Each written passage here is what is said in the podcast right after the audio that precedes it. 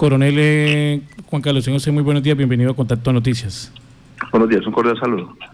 Muchas gracias, coronel. Frente a la situación de este bus eh, de la empresa Libertadores, pues eh, en primera se escuchó al conductor y se tomó, eh, digamos, como sumatoria esa información que se entregó y se supuso mm, participación de algún, de algún grupo al margen de la ley. Ya después ustedes técnicamente hacen la revisión, sale un comunicado de prensa diciendo que allí no se presentó ningún atentado. Frente a esta situación, eh, ¿se ha modificado algo la decisión de los técnicos en eh, antiexplosivos? ¿Se mantiene eh, el hecho que fue un accidente, que fue una situación mecánica lo que sufrió el bus, coronel? Bueno, buenos días nuevamente. Tenemos que referenciar que ese bus tiene dos conductores uno de los conductores que viene descansando es el que llega a la localidad de Pajarito, donde informan que unos sujetos habían salido en la vía y que ya no habían querido parar, y es cuando se, se dan cuenta más adelante que el vehículo se tenía incineración en la parte posterior del bus, a la altura de la parte donde lleva todos los mecanismos de, del motor y demás equipamiento del vehículo. Razón por la cual eh, se reacciona de forma inmediata en menos de, de, 20 minutos ya estaba nuestro ejército nacional ahí en el sitio, conociendo a primera mano el caso. Es un sitio que está controlado por nuestras fuerzas militares, tiene una base muy cerca y es cuando comenzamos ya a hacer la verificación de qué había sucedido en el, en el lugar. Allí pudimos establecer que el vehículo no tenía las características iniciales de un incendio, porque se pensó primero que era una granada, posteriormente cuando se ven las fotografías del bus se piensa que fue un elemento inflamable con el cual se causó el incendio. Una vez eh, se envían los técnicos de eh, antiexplosivos, llegan al lugar de los hechos, eh, donde se encuentra el vehículo y allí se dan cuenta, hacen su superficie técnico, hacen su peritazo, estableciendo que no se encontraron rasgos de pólvora, por lo cual se descarta la primera teoría y la segunda, posiblemente que no se encontró ningún rasgo de un elemento inflamable. Mm.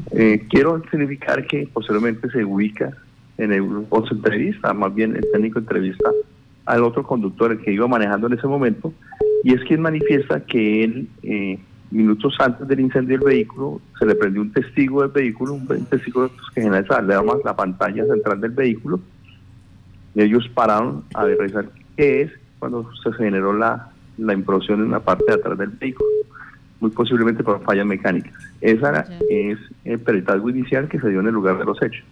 Ahora falta ver, seguramente no va a suceder como usted dice con la teoría, pero sin embargo, eh, en el transcurso de los días de este día y la semana se tendrá que hacer un peritaje más ceñido, mm, con más eh, es tiempo, para decirlo así, en, en un, sitio eh, sin problemas para que los, se haga la evaluación y, otro peritaje, digamos, una segunda instancia frente al tema. Pero inicialmente ya podemos descartar que fue porque ha iniciado que era un atentado terrorista y segundo se descarta lo del líquido inflamable que, con el cual iniciaron la conflagración del vehículo.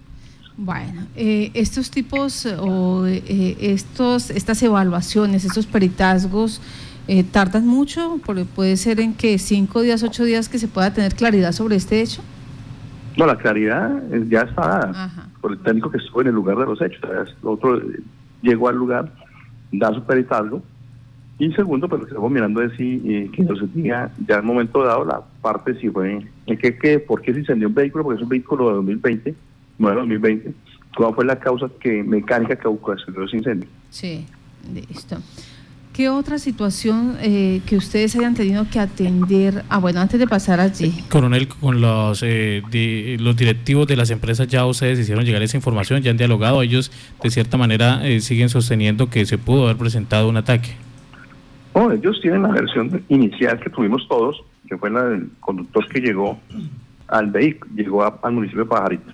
También hay que tener en cuenta que varios eh, medios de comunicación subieron eh, esa versión y algunas personas que manifestaron ser pasajeros señalaron desde el principio que eran fallas mecánicas. Uh -huh. realmente salió muy tarde de noche, hacia medianoche, hemos tenido la oportunidad de hablar con las directivas del, del, del, de esa empresa para manifestarles eh, lo, que aconteció con y los resultados del peritaje. Sí. Eh, coronel, ¿qué otra situación de seguridad se ha presentado en el departamento de Casanare teniendo en cuenta las condiciones en que estaba en este momento o en que está en este momento el país? Bueno, frente a ello, frente al constreñimiento ilegal que viene realizando la FARC, perdón, el ELN, eh, en, la jurisdicción del departamento de Casanare no tuvimos ninguna incidencia hasta el momento. Eh, se hizo todas las actividades con nuestra Fuerza Aérea, con nuestras fuerzas militares, como adscrito a la Brigada 16 a la octava división, nuestra Policía de Carreteras, muy atento en todos los correos viales del departamento. Eh, no tuvimos ningún incidente gracias a esos planes de disuasión y control que se realizaron durante estos días. La alerta continúa para nosotros, lo seguimos con los planes, seguimos haciendo toda la actividad operacional de disuasión, investigación criminal hacia estos grupos que están operando en el departamento. Coronel Juan Carlos Restrepo, con los buenos días, quiero preguntarle sobre otro tema y es que hay indignación en la ciudad por la captura que hicieran los efectivos de la Policía Nacional de un enfermero que aparentemente habría realizado algunos actos sexuales con una paciente que estaba en proceso de recuperación. ¿Qué información se tiene sobre este caso? Efectivamente, se recepciona una, una denuncia por contacto sexual abusivo contra personas de incapaz de, resistir. Eh, esa persona manifiesta aquí el día 7 de febrero, estando ella en, un postoperatorio por una cirugía de la apendicitis. Este sujeto, una enfermera de aproximadamente 40 años, le hizo actos sexuales abusivos. Cuando ella se encontraba ya en postoperatorio, se encontraba en recuperación. Esta se la disparó ella, se hizo todas las actividades y todos los eh, actos urgentes, se hizo todo el protocolo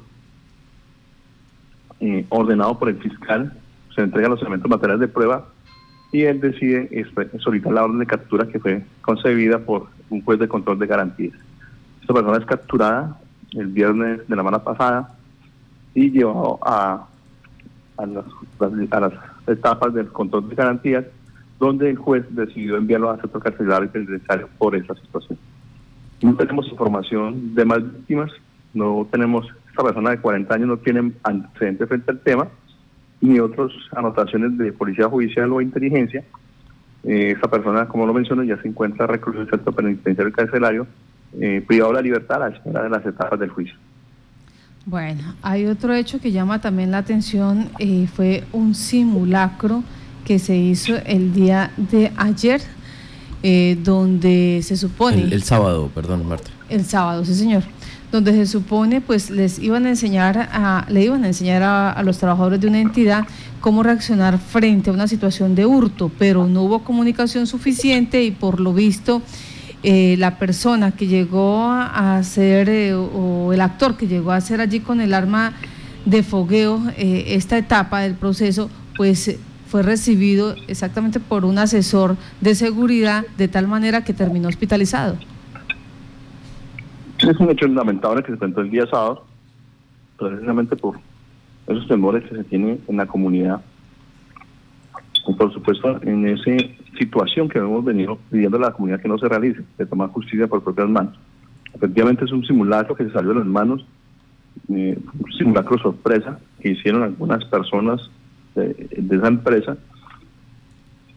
Y se, como son las referencias, se salió de las manos porque eh, eh, el actor o la persona que contrataron para que eh, sirviera como ejemplo en esa situación, mm, terminó lesionada.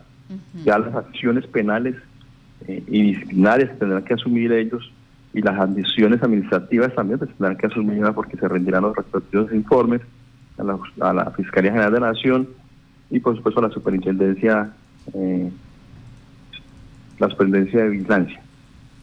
Así es, eh, es lo que seguimos pidiendo, insistiendo a la comunidad para que no tomen juicio por manos porque se vean incursos en esos procesos disciplinarios, pero en esos procesos penales y en caso de empresas, pues toda la actividad administrativa frente a la superintendencia. Coronel, eh, ¿se sabe el estado de salud de la persona que había sido contratada para fingir ser el ladrón, para actuar el papel de ladrón que resultó con un par de heridas cortopunzantes? persona terminó lesionada en, su humanidad. En este momento estamos esperando que nos den la última, el último concepto médico frente a estos hechos. Coronel, voy a, voy a pedirle, no sé si usted tenga información, ¿cómo fue ¿qué fue lo que pasó? ¿Cómo fueron estos hechos? Eh, o al menos qué les relataron a ustedes, eh, las personas que estaban allí, sobre esta situación para que se, se generara esta confrontación. No, es lo que usted acaba de decir, que contrataron a una persona para que eh, diera, sirviera como actor frente a este hecho, frente a, un simulacro que estaban haciendo ellos, una, tercera persona que no tiene nada que ver con ellos. Eh, inician el simulacro, la persona en su actuación está confiado de que todos conocían cuál era la situación, pero eh, en la parte operacional de ese simulacro, las personas que están en el lugar no sabían y son los, fueron los que reaccionaron. Por eso le estoy mencionando que tendrán que asumir responsabilidades penales y administrativas frente a hecho. Lo pregunto porque queda en el aire eh, si la persona que termina agrediendo al actor hace parte de la institucionalidad de esa empresa o es un tercero, es un ciudadano común y corriente. Eh, ¿Qué rol cumplía él en ese momento? La información que tenemos es que son varias personas que estuvieron en el lugar de los hechos. Fueron varias personas que reaccionaron. Que reaccionaron. Entonces, ahí es donde tenía que asumirse las responsabilidades. Por eso no se pudo dejar en el momento ninguna persona capturada por el hecho, por estas lesiones.